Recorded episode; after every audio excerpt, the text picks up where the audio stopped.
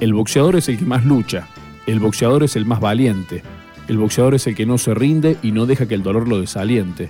El boxeador lucha en el frío, el boxeador se para frente a su competencia, el boxeador ve correr su sangre y no deja que lo distraiga su audiencia. El boxeador practica aún frente al viento y se pone sus guantes aún en las tempestades. Para el boxeador no existen excusas frente a su deporte, no existen impedimentos o enfermedades. Pero ¿qué pasa el día en que el boxeador siente que no puede más? ¿Qué pasa cuando ya su última gota de sangre su vencedor lo hizo derramar? ¿Qué pasa si trata y trata con cada puño vencer a ese oponente tan difícil? ¿Qué pasa cuando el luchador ya no tiene fuerzas? ¿Qué pasa cuando este luchador pierde una batalla?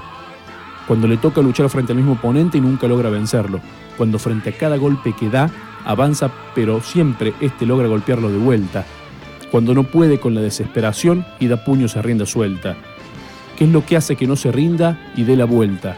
¿De dónde saca las fuerzas aquel al cual le está sangrando la cara? ¿Cómo se logra parar con la costilla fracturada? Que me diga este luchador cómo boxear en esta vida, porque a veces siento que no puedo más. Y es su constancia la que me intriga y me dice que yo también, yo también quiero ser una boxeadora en la vida. El boxeador se para frente a su oponente y repite en su mente, yo puedo vencerlo. Pero qué tan triste es nunca realmente obtenerlo. Porque la realidad es que esos kilos de músculo son difíciles de tumbar. La verdad es que en la competencia es grande y muy difícil de ganar. ¿Qué es lo que hace que el boxeador se presente otra vez frente a su oponente? ¿Es su persistencia la que lo hará algún día vencerlo de frente? ¿Por qué no puedo ser como este boxeador frente a la vida, sin mirar atrás y tomando mis medidas? El boxeador a veces llora en silencio, se mete en el closet para que nadie lo escuche. El boxeador reza unas cuantas palabras y una medalla de la Virgen guarda en su estuche. Y cuando ya no tiene fuerzas, cuando siente que no puede continuar, ve la foto de su familia y recuerda que tiene un lugar a donde llegar. Cuando este luchador siente miedo, fatiga o pereza, recuerda que sus pequeños necesitan el pan en la mesa y cada técnica y golpe que da dentro de su corazón es una gloria, porque es él, el luchador, el vencedor de su propia historia. En la vida existen toda clase de boxeadores, quizás lleven consigo luchas distintas y distintos prendedores. Y en toda la rama de países y frente a todo tipo de dificultades hay una cosa que es segura. La satisfacción en la vida no se trata de perder o ganar, se trata de realmente saber y entender el concepto de luchar. Es pararte así caigas dos mil veces al suelo, es saber ser tu dueño y luchar frente a tu propio sueño. El mundo del boxeo está en la radio, a la vera del ring.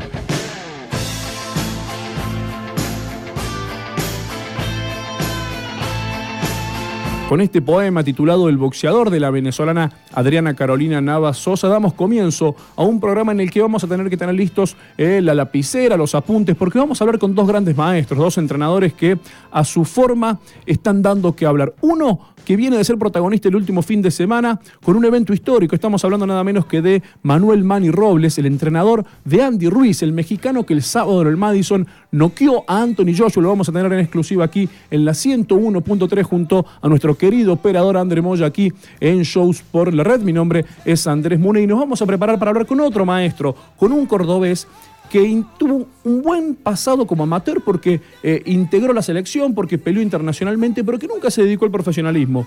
Y como entrenador hace tiempo que ya está dando cátedra, porque fue entrenador de la selección sueca y hoy es entrenador de la India. Santiago Nieva, un hombre que de familia ya de boxeadores porque su hermano, que es el entrenador de la selección argentina de boxeo de mayores, también tuvo una historia similar porque crecieron en Suecia, porque nunca vieron el boxeo profesional como un negocio y están hoy eh, haciendo sus armas en el boxeo amateur y son dos eh, hombres consagrados. Vamos a hablar entonces primero en minutos nomás con Manuel Mani Robles y luego buscaremos la comunicación con Santiago Nieves.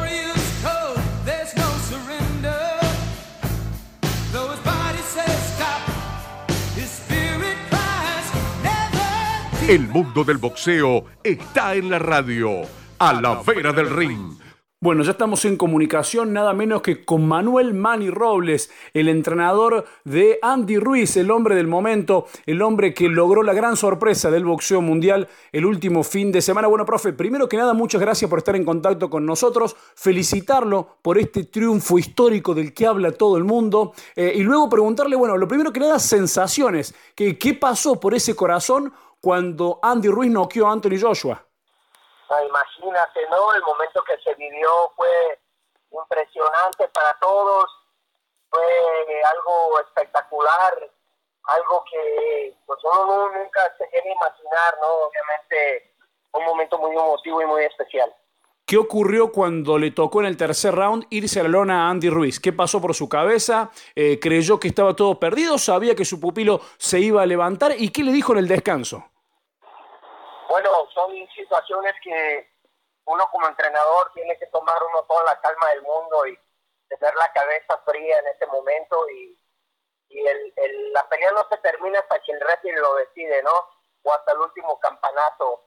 Eh, es decir, eh, bueno, fue una situación en la cual se tuvo que mantener la calma y obviamente fue un, un largo round, ¿no? En el que obviamente este Andy visita la lona, se levanta y después visita la lona dos veces a, Anthony Joshua, entonces cambiaron las circunstancias del round, llega a la esquina, con él, mantener la calma, seguir el plan de pelea y así fue. Después de que se va la lona Andy Ruiz, recibe una derecha tremenda y ahí uno pudo advertir la capacidad de asimilación al castigo que tiene, porque eh, antes de, derribarlo recibe una mano durísima y él seguía de pie. ¿Usted confiaba en que su boxeador eh, estaba todavía en pelea después de, esa primera caída? Bueno, son situaciones que, hacen en el boxeo, ¿no? Y hay cosas que no se enseñan, ¿no? Eh, eso no se enseña en las agallas y el corazón que tiene que tiene Andy Ruiz son cosas que no las puedes enseñar en el gimnasio, lo tienes o no. Entonces, eh, por primera vez en la carrera de Andy visitaba la lona y, lo, supe, lo supo superar, lo supo manejar de una manera muy fría, muy, muy, muy bien. Quedé muy contento por su reacción. ¿En qué momento se dio cuenta usted en la esquina que la pelea estaba ganada? Ah, no, no, te, te, repito, la pelea no se termina hasta que hasta que el referee lo decide. Eh, en ese momento ya me di cuenta obviamente de que la pelea ya estaba terminada, ¿no? Pero antes de eso no, nunca, no, no te puedes confiar, en este deporte nunca se puede confiar uno porque un cambia, un, un golpe te puede cambiar la trayectoria de la pelea en cualquier momento. ¿Cuál era la estrategia en la previa con la que salieron a enfrentarlo a Joshua? Uno imaginaba que eh, era moverse, tratar de cortar la distancia y que, Andy iba a aprovechar su velocidad, sus combinaciones, siendo algo más técnico, más boxeador que Joshua. ¿Cuál era el plan previo? Bueno, el plan era atacar el cuerpo, el pecho, la cabeza, ¿no? Buscar los ángulos y, tratar de, encontrar la, la, corta distancia, ¿no? Trabajar hacia adentro con el con el cabeceo y el movimiento de cintura y, obviamente buscar la pelea, buscar ángulos y no quedarte, cometimos el error en el tercer round que se quedó de frente, que Andy precisamente por eso recibió López de derecha y Mancho de izquierda, se, se, supo manejar bien la situación y bueno, no se volvió a repetir y bueno, se, fue el plan de pelea, ¿no? pelear adentro, buscar la corta distancia. Profe, para, por si alguien que nos esté escuchando, algún desprevenido no sabe, esta pelea llegó en circunstancias muy particulares para Andy Ruiz, porque el rival iba a ser otro, pero por un positivo de doping, de dopaje, acabó siendo Ruiz quien aceptó la pelea, si no me equivoco, un mes antes del combate, algo así. ¿Cómo fue ese momento en el que usted y su boxeador deciden aceptar esta pelea que para muchos era peligrosísima? No, no, por supuesto, pero veníamos de un buen momento porque bueno, para la gente que no sabe, Andy Ruiz acababa de pelear el pasado el pasado 20 de abril. Exacto. Entonces, eh, el pasado 20 de abril contra una, un europeo, una, un alemán bastante alto, que, que inclusive más alto y más grande que el mismo Joshua. Y entonces ya veníamos de un campamento de 10 semanas eh, hizo la pelea contra este tipo, ganamos una, una pelea relativamente fácil en la que también lo, lo, lo en cinco rounds y este y después nos llega la, nos llega la, la, noticia no la llamada de que no voy a decir que nos sacamos el boleto de la lotería contra contra este Yasuo porque hubieran podido haber escogido cualquier a cualquier otro peleador pero bueno nos escogieron a nosotros y, y tratamos de aprovechar la, la situación, obvio, te repito, porque veníamos de una preparación de, de 10 semanas y este y se nos dieron las cosas, lo único que hicimos fue seguir adelante, continuar con esa preparación que ya teníamos, que ya llevábamos, para llegar en óptimas condiciones a esta pelea. Después de aquella pelea, usted advirtió, atención a los mejores pesos pesados, les estoy hablando, porque Andy Ruiz es cosa seria. Usted avisó al mundo boxístico que Andy Ruiz iba a dar que hablar entre los pesados más allá de Wilder, de Joshua, de Luis Ortiz, de Tyson Fury. Usted ya lo había advertido, no sé cuántos lo habrán escuchado en su fuero íntimo, en su círculo íntimo. ¿Usted confiaba en verdad que Andy Ruiz podía dar este batacazo? No, por supuesto que sí, ¿no? O sea, hay que tenerse toda la confianza y toda la fe del mundo, ¿no? Y no porque estamos aquí, ¿verdad? Estamos aquí para eso, para, para buscar esa oportunidad y sabía yo que Andy tenía los argumentos para, pues para darle guerra a Anthony Joshua y posiblemente hasta para sorprenderlo y ganarle, ¿no? Y así fue, ¿no? O sea, este, yo, cada quien sabe lo que uno tiene, en este caso yo, te repito, sabía de que de que Andy Ruiz podía ser un boxeador muy peligroso para, un rival muy peligroso para, para Joshua. Cuéntenos sobre quién es Andy Ruiz en la intimidad, en los entrenamientos, los argentinos, los latinoamericanos y todos eh, eh, estamos muy contentos por lo que pasó porque un poco nos sentimos todos representados en esto de ver a un, un latinoamericano triunfando, logrando tres coronas del, peso máximo, eh, un, logro, si se quiere, el último gran batacazo de este tamaño habrá sido el de Douglas a Mike Tyson. cuéntenos quién es Andy Ruiz, quién es este nuevo campeón mundial pesado.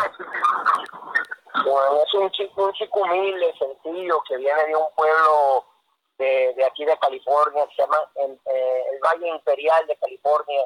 Este, es una ciudad, es un pueblo fronterizo a, a México, ¿sí? Entonces, obviamente, él es tanto americano como mexicano, es un, es un mexicoamericano, un chico que, que, que viene boxeando desde la edad de los seis años chico que tiene bastante experiencia en el, en el, ámbito boxístico, como amateur, como profesional y bueno, para la gente que sabe y conoce, es conocedor de boxeo, sabían que Andy Ruiz era cosa seria, ¿no? Y de que nunca te, te, te bases por la apariencia física, ¿no? Sino por lo que lleva uno dentro. Y en este caso, qué mejor, qué mejor embajador que, que Andy Ruiz para comprobar que sí se puede, ¿no?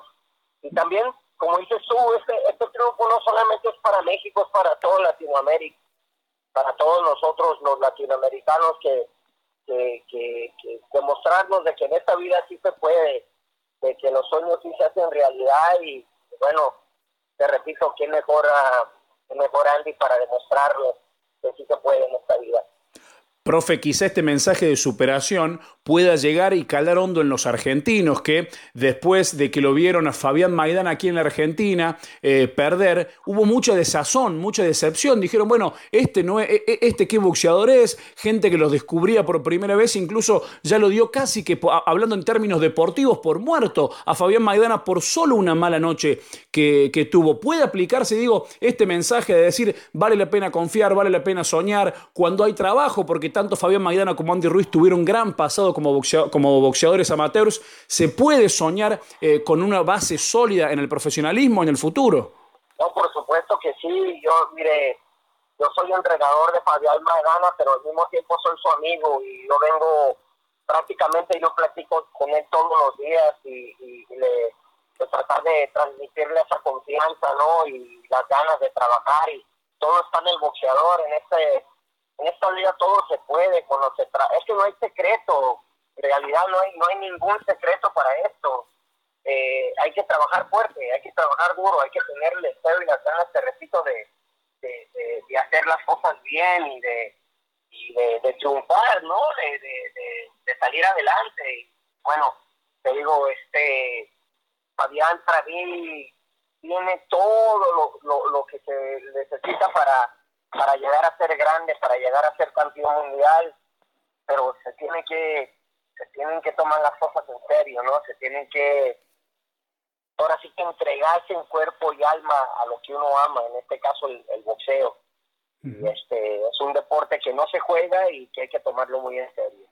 Uno de los boxeadores que más nos sorprendió en los últimos años fue Oscar Valdés, que incluso aplastó a, un compatriota nuestro, a Matías La Cobrita Rueda. A usted le habrá tocado vivir una situación difícil cuando Oscar Valdés eh, decidió dejarlo. Digo, esto si se quiere es una especie de revancha para usted, un mimo para el alma, para alguien que trabajó con grandes campeones mundiales y que me imagino lo que debe ser que se vaya un púgil de su lado como, Oscar Valdés. Digo, ¿puede ser esto una especie de revancha de, volver a, tutearse con la gloria absoluta? No, no, lo que menos se me viene en la mente es eso, la verdad, para, para, serte, para serte sincero, la vida tiene sus altibajos, ¿no? En este, en este caso, en lo mío, en lo personal, no, no, ninguno, para nada yo es que lo deseo lo mejor del mundo y a cada uno de mis boxeadores. Sabemos que este deporte es así, sabemos de que no solamente puedes, o sea, influyó mucho ahí el padre de Oscar, el, manejador de Oscar, en, en, él haber tomado la decisión pues de, irse a entrenar con alguien más, ¿no? Entonces cuando cuando pasan este tipo de cosas, pues de modo hay que aguantarlas, ¿no? Y hay que desearles lo mejor. Yo no, yo no soy nada ni nadie para juzgar a la gente.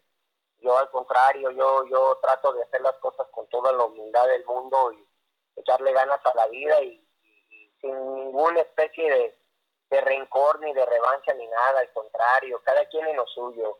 Yo en mi corazón solamente existe eso, ¿no? La humildad, la sencillez y, y las ganas de trabajar para mí mismo, para mi familia, para la gente que de veras me apoya y de veras está conmigo y, y lo demás para mí no, no, créeme que te lo digo, no, no tiene para mí ningún, ningún significado.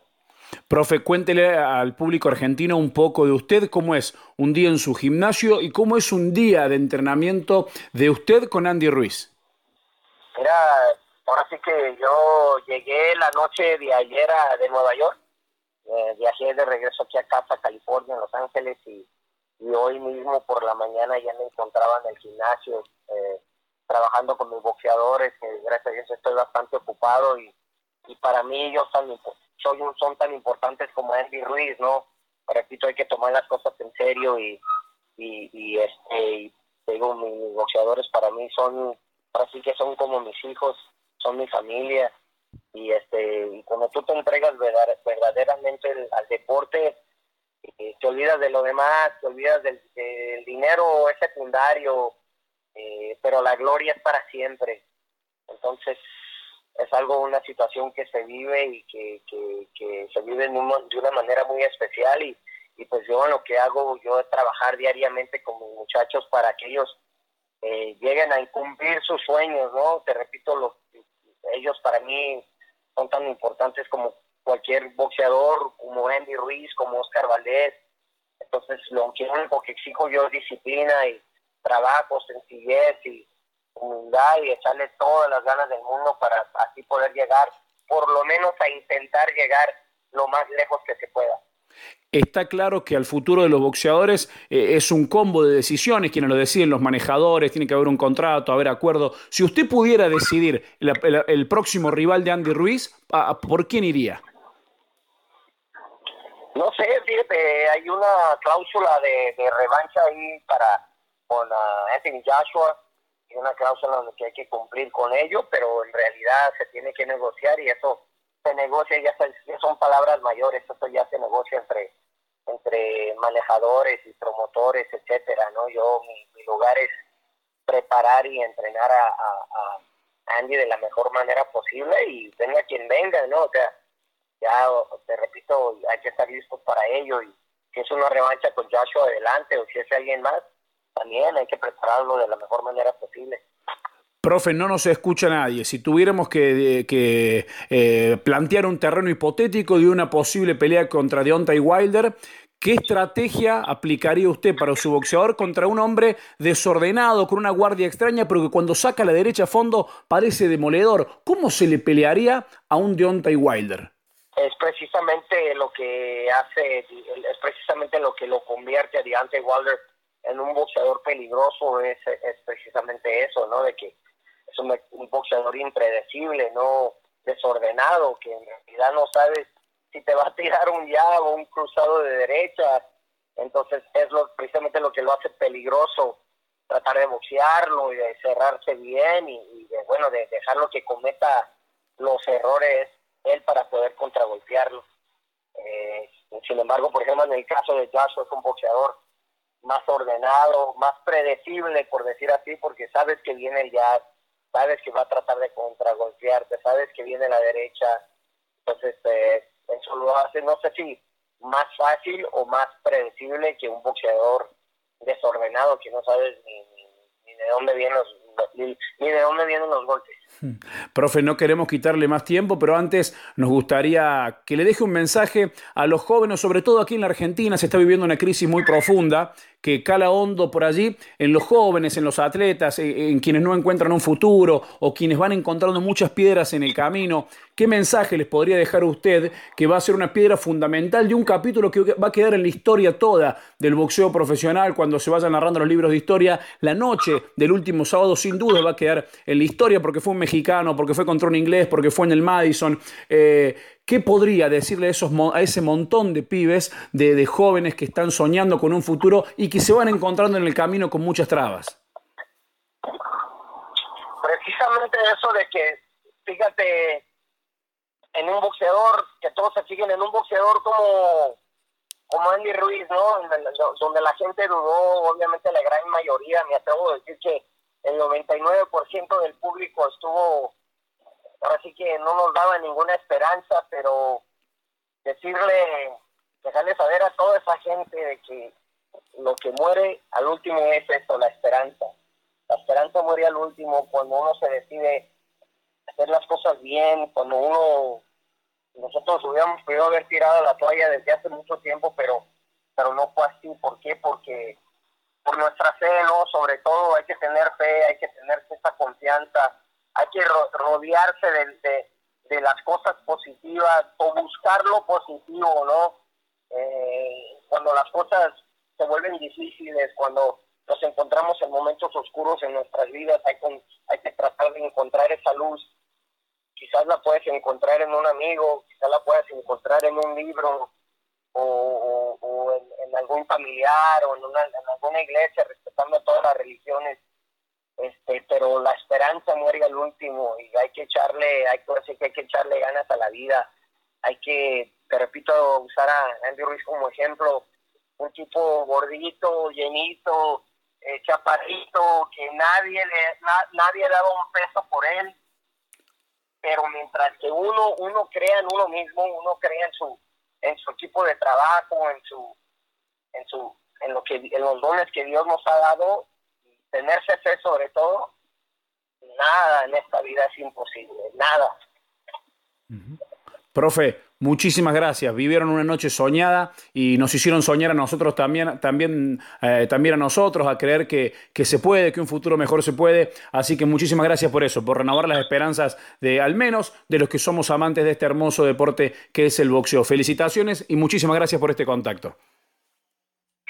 No, al contrario, gracias. Y también, yo me llevé una gran impresión de la gente argentina ahora que estuve por allá en enero. La verdad quedé muy, muy, muy contento, muy impresionado con el pueblo y con la, con la, con la calidez de la, de la gente argentina. La verdad que estoy muy agradecido, aunque por ahí se me criticó y por ahí se habló mal de mí, ¿no? Los medios, inclusive el propio hermano de Fabián, Marcos Maidana, habló mal de mí, que le faltó esquina a Maidana o, qué sé yo, ¿no? Pero pero no, no, le repito, yo no guardo rencores, ¿no? Al contrario, les deseo lo mejor, les deseo lo mejor a él, a, todos en su, en su vida cotidiana y hay que apoyarnos, ¿no? Porque, bueno, en esta vida se tiene tropiezos y, carajo, a la gente le gusta patearlo a uno cuando uno se encuentra abajo, pero cuando está uno arriba se sobran los amigos.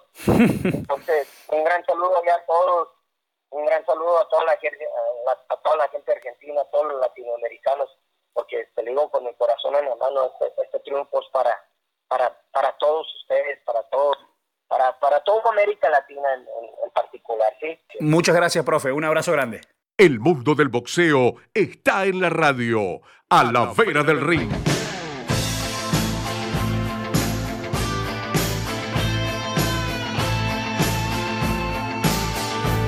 Lo escuchábamos entonces a Manny Robles. Un gran placer que nos damos aquí en el programa de poder hablar nada menos que con el preparador, con el que diagramó la estrategia de Andy Ruiz, de este mexicano que eh, va a quedar en la historia después del triunfo sobre Anthony Joshua. Y sin más preámbulo, le pedimos a André Moya que busquemos la comunicación con Santiago Nieva, el cordobés, entrenador de la selección de la India, acá en Shows por la red La 101.3. El mundo del boxeo está en la radio, a la vera del ring bueno, ya estamos en comunicación con Santiago Nieva, un cordobés dueño de una vida para muchos soñada, porque se dio el gusto de boxear y de ser entrenador en el primer nivel del amateurismo mundial y que hoy sigue con su aventura que pasó de Suecia a la India.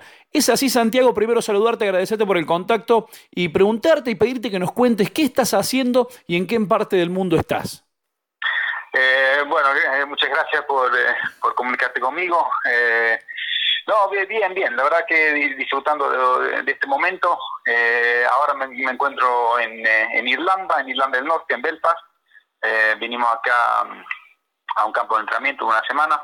Estuvimos en, Italia, donde hicimos dos topes con, los italianos y, de ahí nos, nos, vinimos para acá. En total, estamos casi tres semanas afuera y después nos volvemos a la India.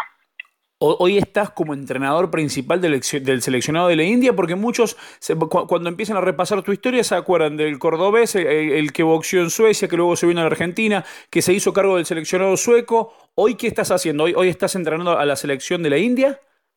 Sí, soy, soy eh, el entrenador de la selección masculina y aparte soy el director deportivo de, de toda la federación a cargo de todas las selecciones nacionales, que son son seis contando los cadetes juveniles y mayores de, de varones y mujeres. ¿Y, cómo es eso? Digo, para muchos ya el viaje a la India nomás eh, es toda una aventura. ¿Cómo es trabajar allá? ¿Cómo es ser entrenador de esa selección masculina? Digo, eh, más allá de lo deportivo, en lo que te sobra experiencia, porque sabemos que fuiste entrenador tres estrellas de AIBA, porque estás metido en el boxeo desde hace muchísimo tiempo y siempre le, apuntaste al amateurismo. ¿Cómo es ese choque cultural eh, y es distinto, es distinto en, eh, qué sé yo, eh, en muchos sentidos es distinto y en muchos sentidos también es, es lo mismo, es más de lo mismo, o sea, eh, yo, yo entrenar a boxeadores es más o menos lo mismo en, en, todo el mundo, con, con alguna diferencia, pero sigue siendo boxeo. en, en la India es todo es mucho más grande. Yo digo, la India es más, más un continente que, un país. Nosotros en, la selección de mayores tenemos casi 50 boxeadores eh, y, las mujeres también son 50 y los juveniles son 50. O sea, en los campeonatos nacionales nosotros tenemos más de 300 boxeadores y, se, y seleccionan, puede solamente venir uno por cada provincia. Eh, o, sea, es, todo es muy, muy grande. Eh, el equipo nacional de, de los mayores tenemos somos 12 entrenadores, eh, tenemos médicos, dos fisioterapeutas, tenemos dos analistas de video, tenemos preparador físico, tenemos tres masajistas, o sea, es una organización muy grande. Cada vez que salimos afuera llevamos una delegación de, de mínimo 15 personas. Ajá, ¿y, y, y cómo, cómo, cómo, cómo llegaste ahí? La, gran diferencia, en, sí.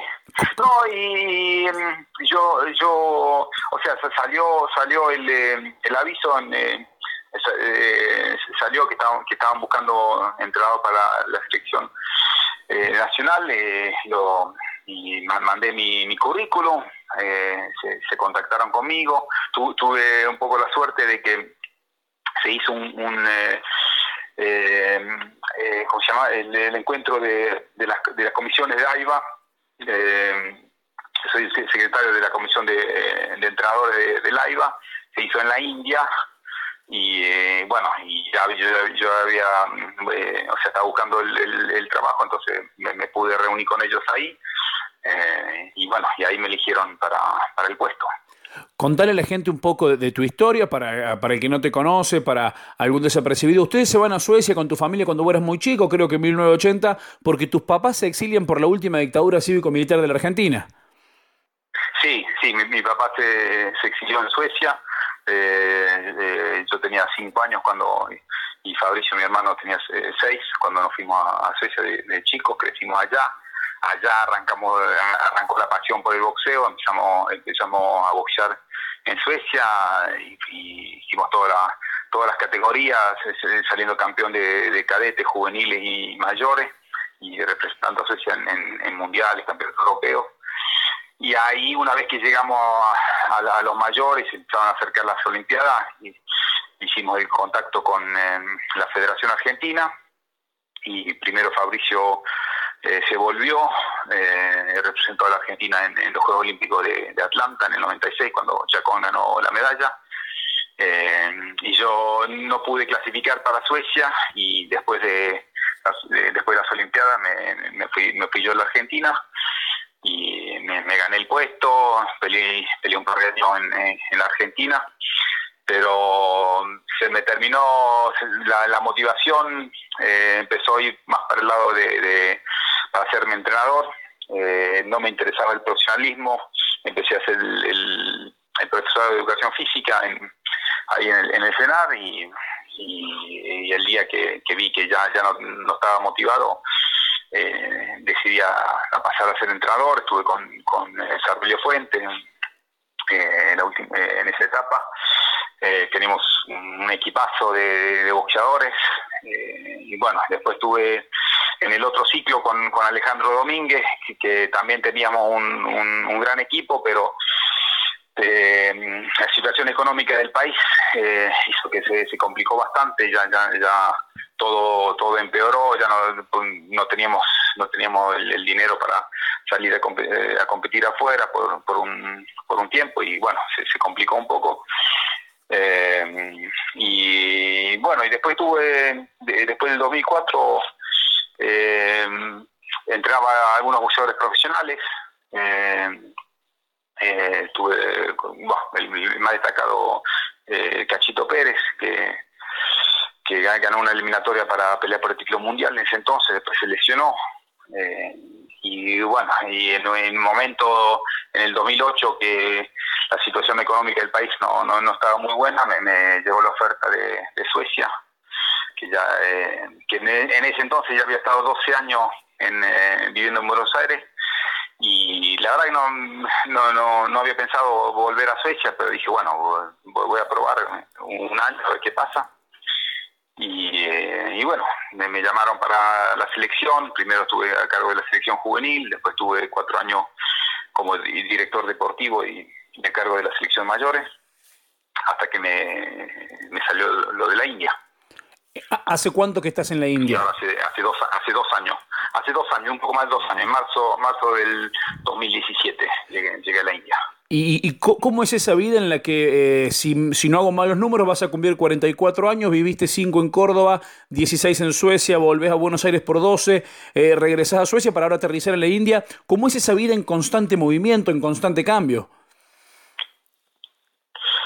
Eh, a mí, mira, yo creo que eh, o por lo menos lo, que vi yo creo que para, mantener la, motivación creo que no es no es bueno quedarse demasiado tiempo en, eh, un mismo lado. Me di cuenta yo ahora en la India eh, eh puse puse una meta de cinco años. Nosotros en el 2021 organizamos el, mundial de mayores y, yo creo que, que cinco años es la, motivación que, que puede que me eh, puedo llegar a, quedarme en la India. Eh, después de eso, obviamente, no nunca se sabe, ¿no? Pero pero yo creo que en, cinco años doy, puedo dar todo todo lo que lo que puedo dar y, después después por, buscarme a, a, un lugar más cercano a mi familia que está en Suecia eh, o, no sé o, algún lugar en en América, por ahí, pero eh, porque mi, familia está en, está en Suecia, no, no se viniera, es muy complicado, muy complicado sería para, para, para ellos eh, vivir en la India cuando yo estoy viajando, viajando tanto. Eh, pero por ahí en, un país más cercano en Europa se, haría más fácil o, en todo caso en América eh, por eso sería, sería más, fácil de, andar, irme con, la familia, ¿no? ¿Cómo está, cómo está compuesta tu familia? No, bueno, mi, mi señora y, tengo una hija de cuatro años y después el, el hijo de, de mi señora que tiene doce. Ajá, ajá. La de ustedes e, es una historia de novela porque eh, tanto tu hermano como vos hicieron muy buenas carreras como amateurs y, y, ya de amateurs ustedes avisaban que no les, no les interesaba el profesionalismo. Digo, y, resulta extraño, al menos en nuestra mentalidad, digo, la de boxeadores amateurs que eh, al menos tienen muy buena base para atreverse a soñar con el profesionalismo, para buscar dinero, para buscar eh, e, esa, otra cosa, esa otra cuestión que, que, que por allí no se busca en el boxeo amateur. Eh, siempre tuvieron en claro el camino, siempre tuvieron en claro el objetivo, porque hoy tu hermano es el entrenador de la selección argentina eh, masculina de boxeo. Eh, sí, sí, y creo que, o sea, tiene mucho que ver que cuando nosotros crecimos el boxeo profesional en Suecia está prohibido. nosotros lo vimos, o sea, lo veíamos como, como un deporte. Nosotros siempre hicimos deporte, empezamos a jugar al fútbol, al handball, hacíamos otro, siempre nos gustó el, deporte. Eh, y, y, el bueno, y después eh, surgió el amor por, el boxeo, pero no, ve, no veíamos como una, meta del de, tema del profesionalismo. Seguramente hubiese sido distinto si, hubiésemos crecido en la Argentina, porque hay, otra cultura totalmente diferente con relación al boxeo profesional. Eh, y, aparte, yo ya de, yo no me, no me veía eh, boxear por, por muchos años. Yo, yo, o sea, yo me entrenaba muy fuerte eh, cuando estaba cuando estaba motivado, o sea, eh, sabía que, que, no podía regalar nada, pero también sabía que no iba a tener una, una carrera larga en, en, en el amateurismo. Eh, yo sabía que, que no, no iba a seguir boxeando a los 30, 35 años. Entonces, eh, eh, y también sabía que, que, el día que ya no, que no, no, tenía la motivación, y iba a seguir como entrenador. O sea, que, que, mi, que mi, amor por el boxeo iba más allá de mi propia carrera. Entonces, eh, eh, o sea, cuando cuando vi que ya, ya no tenía más motivación, me costaba dar el peso, tuve, un par de lesiones, dije, chao, ya basta, ya, ya, hice, ya hice mi carrera, voy a seguir mi, mi, carrera como entrenador. Y bueno, ya eso ya hace más de 20 años. Y, y, a esta vida de película que digo que, que, que vivís, que te tocó vivir, eh, un buen día te tocó decidir porque vos y tu hermano coincidían en la misma categoría.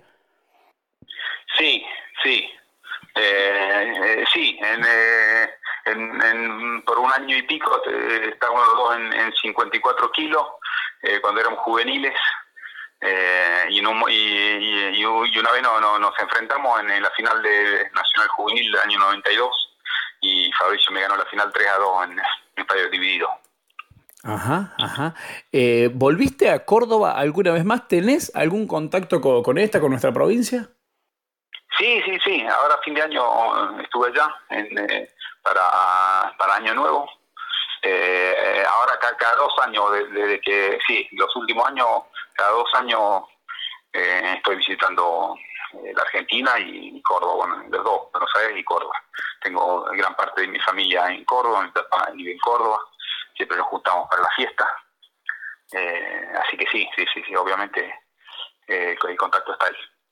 Y, con tu hermano, cuando, cuando hablan, cuando dialogan, se ponen en contacto, e imagino que deben compartir experiencias y que habrá muchos secretos que, como en todo deporte, quedan en el vestuario, quedan en familia. Pero cuando empiezan a comparar el, boxeo argentino, bien me decís que en la India todo es mucho más grande. Eh, imagino que habrá algunas, más facilidades eh, para trabajar, digo, en comparación con el boxeo argentino. Que, ¿Cómo ves nuestro boxeo, al menos por el testimonio de los que te cuentan otros, incluido tu propio hermano? Sí, bueno, eh, con Fabricio siempre, siempre eh, tenemos muy buen contacto, hablamos tres, cuatro veces por semana y hace un par de semanas eh, trajo, trajo al equipo nacional a la India, vino a un torneo India Open, un torneo internacional, donde nosotros participamos con cuatro equipos, él vino con, cuatro boxeadores, buenos boxeadores, nos enfrentamos en, en un par de peleas. Eh, así que sí, sí, el, eh, el contacto está ahí y, nos ayudamos en, o sea, en, lo que podemos, él, con su experiencia, yo con, con mis experiencias.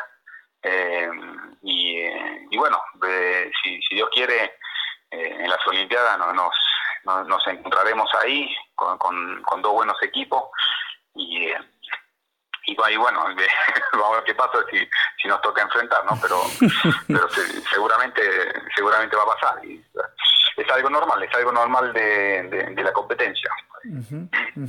Eh, nunca viste al boxeo, a la parte del negocio, a la parte del profesionalismo, eh, pero imagino que algo te llegará. ¿Qué, ¿Qué, te llega, si es que te llega algo, de, este profesionalismo argentino que se está hablando, bueno, con el retiro de Maidana, Maravilla, de Matisse, eh, que se habla de una crisis del boxeo argentino? O, otros tendemos más a pensar que se trata de una época de transición después de, la partida de esas enormes figuras. ¿Qué llega del boxeo nacional profesional? ¿O tu cabeza está plenamente metida en el amateurismo y del profesionalismo no, no, no, ves absolutamente nada.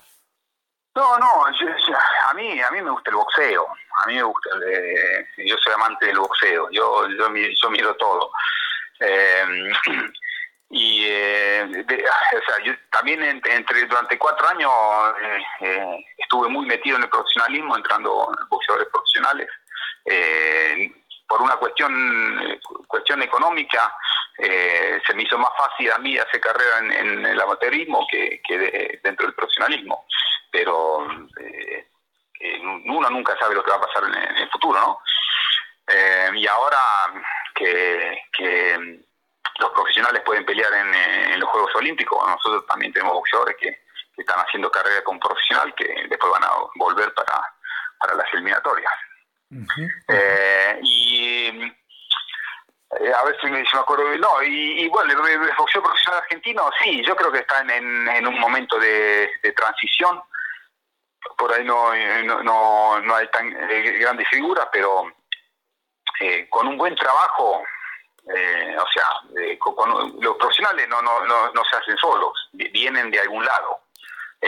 yo el, ejemplo que, tomo es, el, de Gran Bretaña, lo que hicieron en en Inglaterra en eh, los últimos 15 años y especialmente una vez que, cuando decidieron eh, eh, llevar los Juegos Olímpicos a Londres del 2012 hicieron un, trabajo extraordinario a nivel organizativo, a, nivel científico, a, nivel deportivo y, surgieron tantas figuras, bueno ahora perdió, perdió Joshua, ¿no?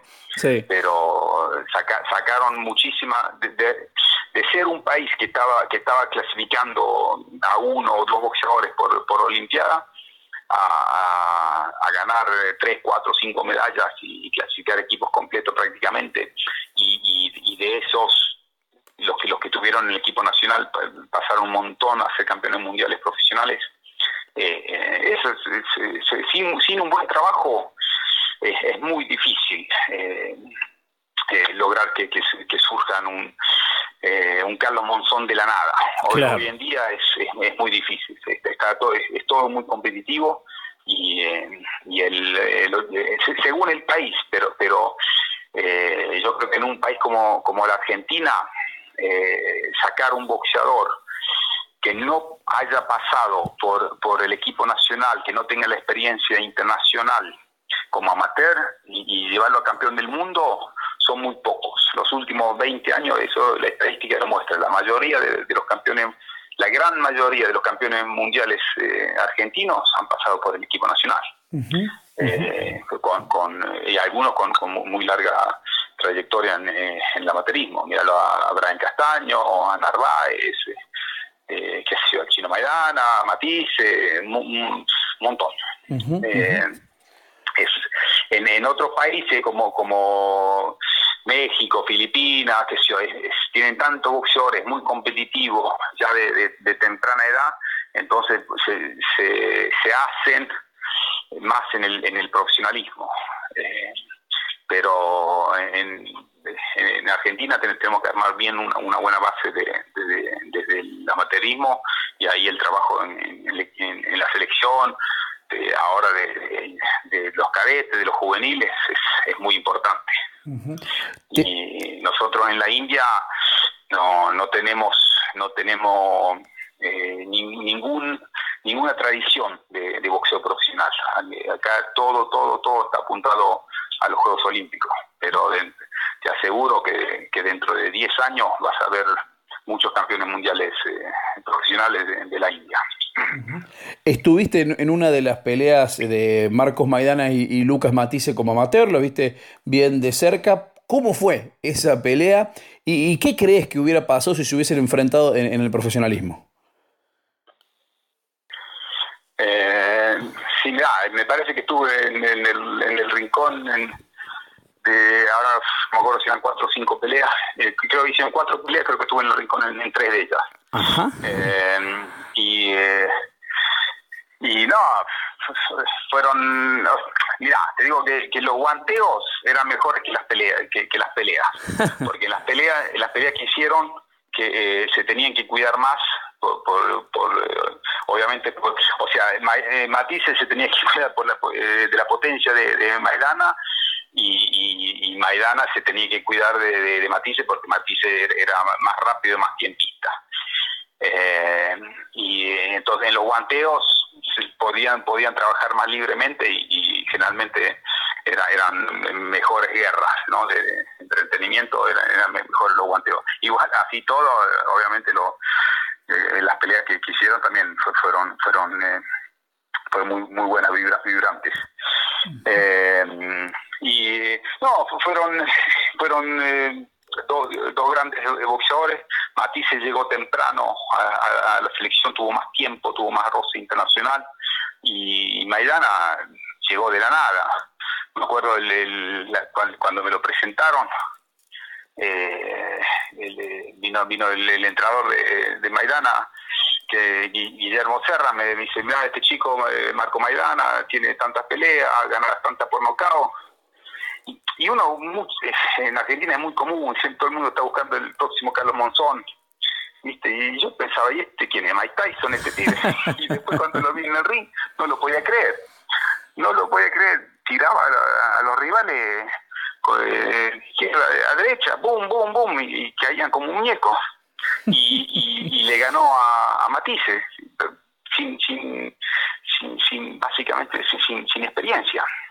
Claro, eh, y después, bueno, vino, vino, vino rudo, ¿no? Le, o sea, le faltaba le faltaba le faltaba mucho no pero pero era increíble la, pegada y aparte aprendía y, y, en poco tiempo eh, ya, tenía buenos resultados muy muy buenos resultados a nivel internacional.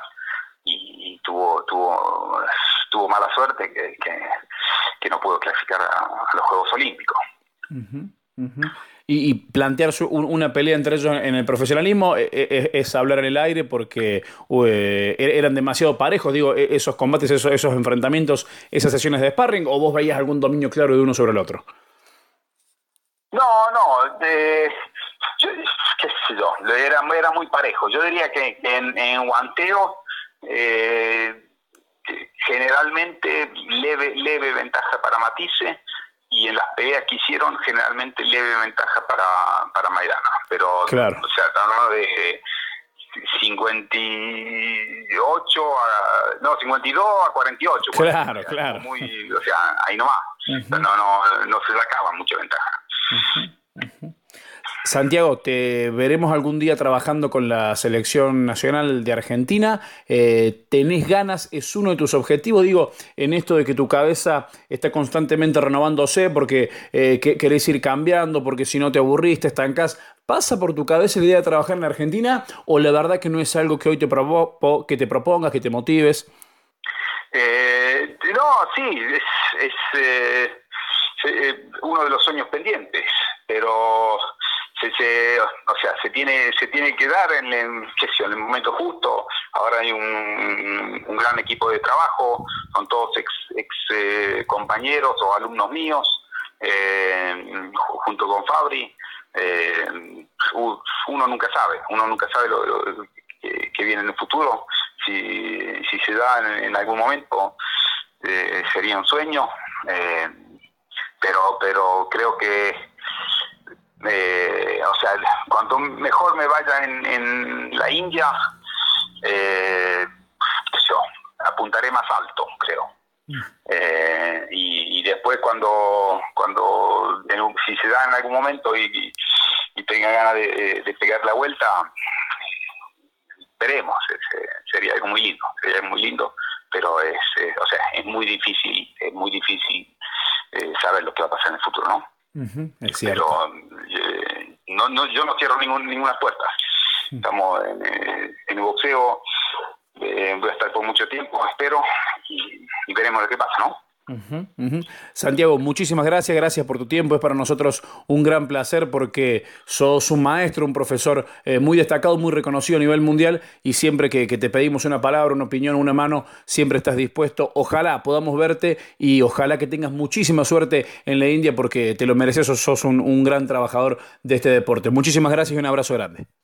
Dale, muchísimas gracias a vos y, saludo a, toda la audiencia, especialmente a mi familia y amigos que, tengo en Córdoba eh, y espero poder verlos pronto, andar por allá. A la vera del ring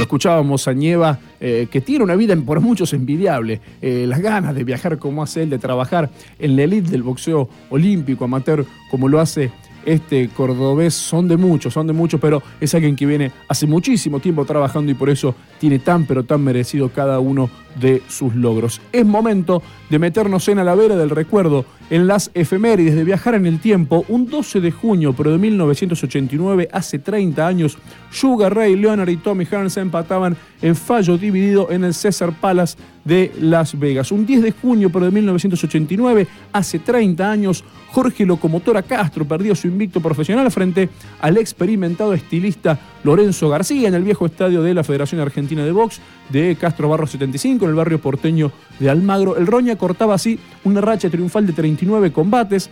La cola de aficionados para ingresar al estadio daría casi toda la vuelta a la manzana, pues Castro lideraba el primer impacto positivo y popular de la actividad tras el cierre de Luna Park como escenario de boxeo el 17 de octubre de 1987. Un 9 de junio, pero de 1979, hace 40 años ya, en el Luna Park, Miguel Ángel Castellini soportaría la última derrota de su carrera al perder por abandono en el octavo round ante el ascendente pegador Alfredo Golepa Cabral Castellini, pampeado de, nacimiento, fue campeón mundial, recordemos, mediano junior de la AMB.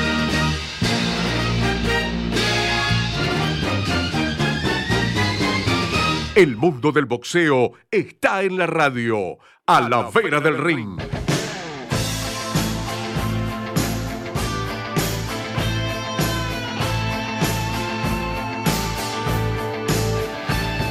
Y antes del final para que se prepare para el fin de semana que comienza en poquitas horas. Todo el boxeo televisado del fin de semana en Argentina. La agenda de la Vera, viernes, atención, Teis Sports, que nunca nos falla, siempre nos acompaña 22 horas. El bonaerense Luis Verón se va a enfrentar a su comprovinciano Maximiliano el Picante Verón por el título latino welter de la OMB de Lucho. Los dos Verón entonces van a estar peleando en el gimnasio municipal Enrique Mosconi de Cutralcó en Neuquén. En ese mismo festival, el bonaerense Luciano Baldor va a chocar contra el santiagueño Héctor Guzmán por el título Super Mosca que se encuentra vacante, ese título sudamericano. El sábado Teis Sports a las 23. El porteño Jonathan Gastón Chávez va a combatir contra un comprovinciano nuestro, eh, contra el cordobés de Alta Gracia, Adolfo Moreschi, van a pelear en el microestadio municipal de Garín, en la provincia de Buenos Aires.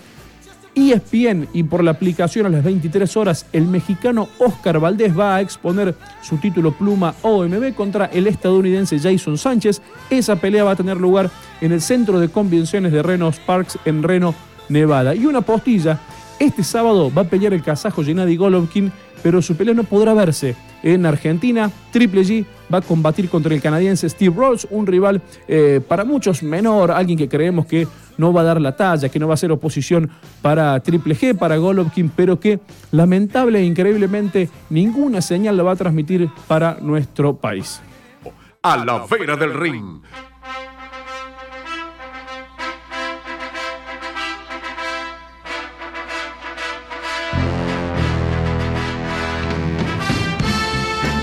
Y nos tocó llegar al final con otro gran programa que eh, tuvimos acá en la 101.3 en Shows por la Red, porque pudimos hablar con dos grandes maestros. Uno a nivel internacional, el gran shock del boxeo internacional eh, del fin de semana y, la gran sorpresa de los últimos años, que nos recordó aquel knockout de Douglas a Tyson. La verdad, un suceso histórico y que podamos hablar con su entrenador es para destacar y nos pone muy, pero muy contentos. Y además, la gran oportunidad de rescatar a un cordobés que merece ser reconocido en nuestra provincia porque también estáis haciendo historia en el boxeo amateur, en el boxeo olímpico lo hizo en Suecia y ahora lo está haciendo en la India como Santiago Nieva. Mi nombre es Andrés Muney, André Moya, nuestro operador. Nos vemos la semana que viene por aquí, por Shows por la Red, para hacer otra vez a la vera del río.